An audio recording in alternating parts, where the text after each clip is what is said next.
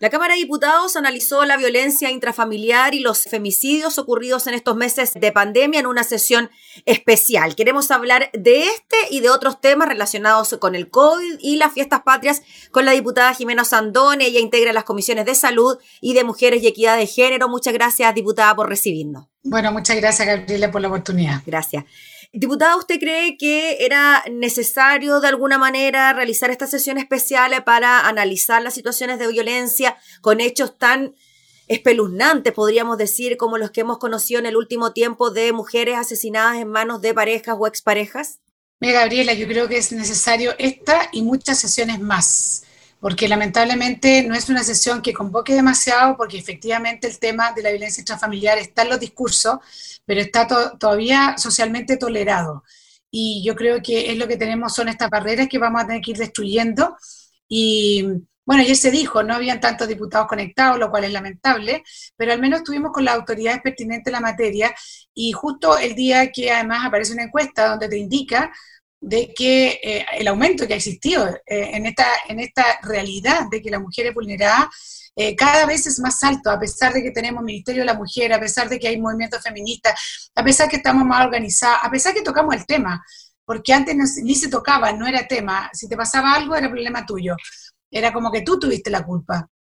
Y a pesar de eso, nuestras cifras son malas.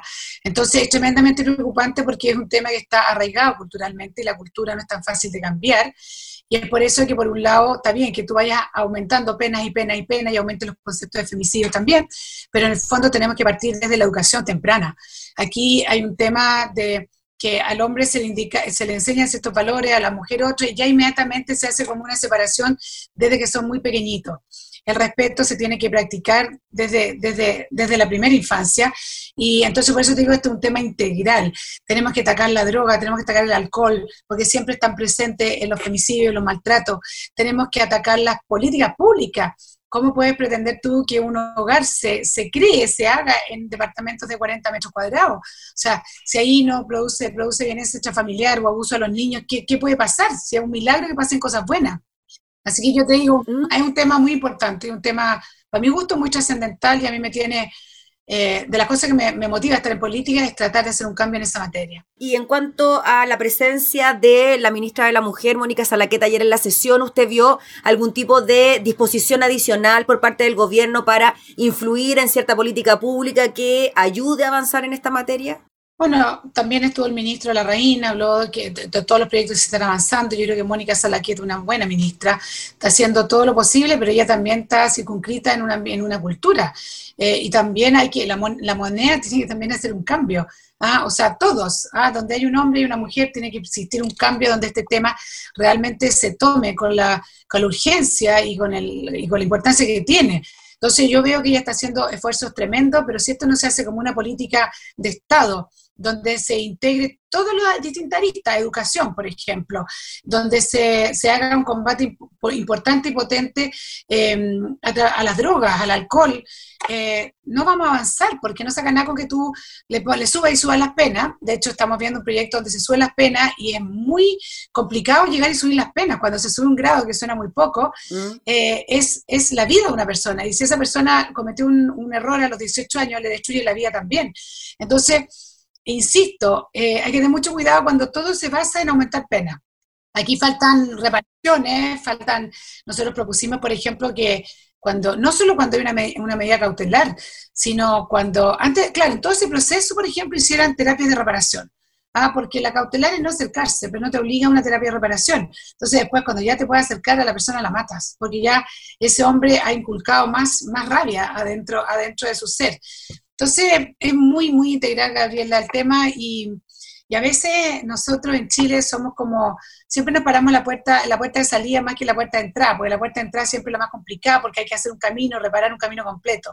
La de salida es como aumentemos las penas. No, no va por ahí, porque cuando una persona va a matar a otra o cuando se enfrasca una pelea y hay alcohol por medio, la persona no está mirando el Código Civil.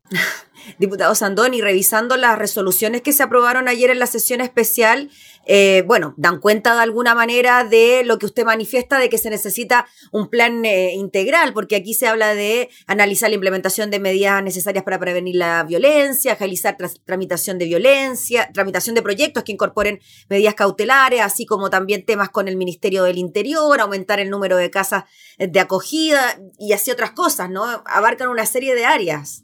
Y Gabriela, hay uno que yo logré meter en último minuto de en ese proyecto de resolución, porque no está en nuestras atribuciones. Tú puedes entender que Carabineros de Chile no tenga dentro de su especialidad, de esas que se estudian, mm. el tema de la violencia intrafamiliar y la violencia de género, son puras capacitaciones. Entonces, ¿qué le vas a pedir a ese carabinero que no tiene la especialidad eh, y que no hay muchos en cada comisaría?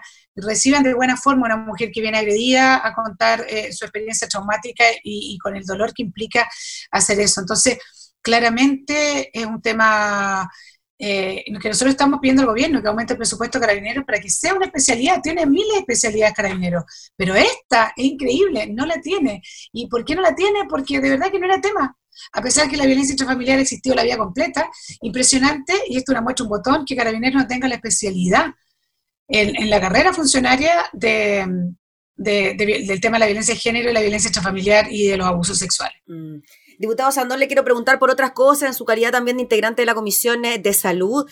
El tema del plan Fondéate en tu casa, de fiestas patrias, que ha sido corregido, modificado, informado quizá de mala manera. Se habló de cinco personas que podían llegar a la casa, después se dijo que no se podía, que eran diez personas al aire libre. ¿Usted cree que se ha relajado demasiado el discurso a la hora de que se den a conocer las medidas sanitarias? ¿Cómo ve usted eso? Gabriela, yo creo que aquí hay dos cosas que nos juegan en contra. Primero que todo, cuando partió la pandemia, todos teníamos la esperanza de estar celebrando el 18 de septiembre. Y eso está, está en nuestra cabeza, está en la cabeza de todos los chilenos. Te aseguro que nadie se opondría que de repente el gobierno diga ya, dos días de asueto. Saldrían todos felices a la calle, porque está en nuestra cabeza.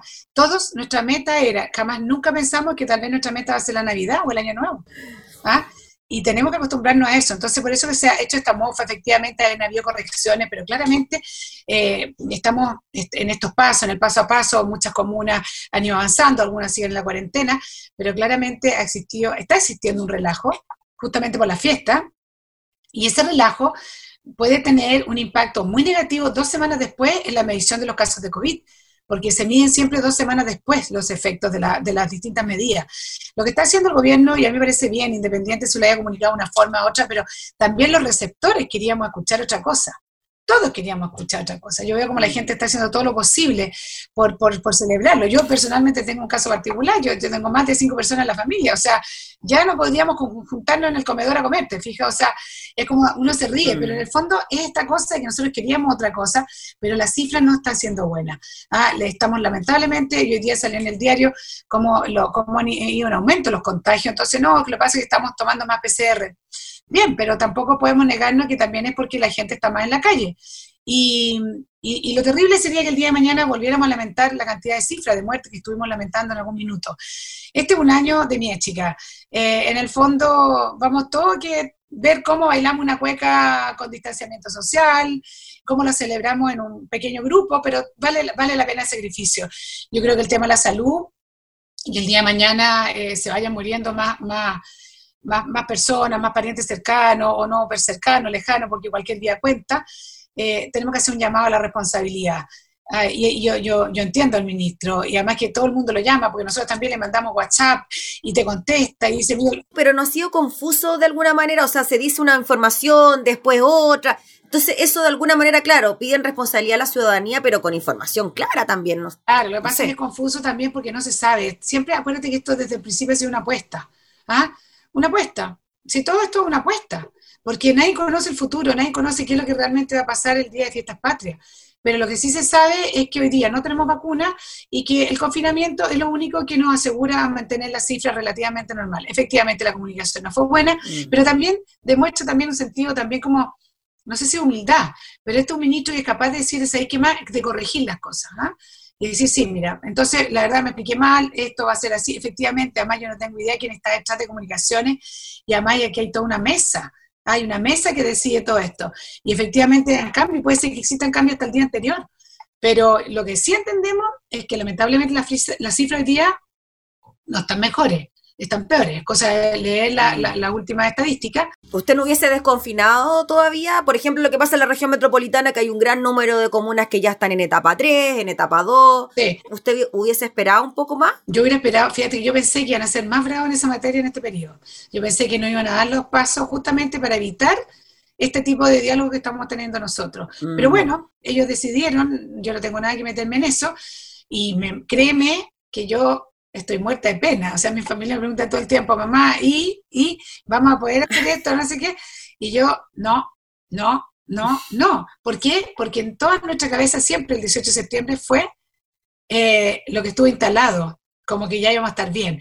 Y lamentablemente yo creo que vamos a tener que correrlo hasta el próximo 18 de septiembre, el próximo año, mientras no tengamos la vacuna. Mm. Ya pues, diputada, le agradecemos enormemente por su tiempo, por hablar de estos temas que concitan tanta tensión, ¿no? La lamentable violencia intrafamiliar y la posibilidad de celebrar fiestas patrias que parece que ahora va a ser ahí, pues, en el núcleo familiar nomás. Y Gabriela, y Dios quiere para las personas que nos estén escuchando que el consumo de alcohol sea muy moderado, porque cuando tú estás en confinamiento, por Dios, las peores cosas pueden pasar y normalmente los niños y las mujeres son las que sufren esas consecuencias. Mire, ahí de alguna manera los dos temas se relacionan, ¿ah? Totalmente se relacionan. Mm. O sea, a pasar, es cosa de ver cómo ha aumentado la, la violencia, la violencia intrafamiliar en el confinamiento, si es natural, es natural que pase. Por eso es que es importante el consumo, si hay consumo de alcohol, que ojalá sea muy, pero muy moderado, cosa que todo el mundo lo pueda pasar bien. Listo, pues diputado Sandón, le agradecemos por el contacto, que esté muy bien, que tenga buen día. Bueno, Gracias. gracias Gabriela, que estés muy bien. La diputada Jimena Sandón hablando entonces de la sesión especial realizada en la Cámara de Diputados por la violencia intrafamiliar y también las medidas sanitarias para fiestas patrias.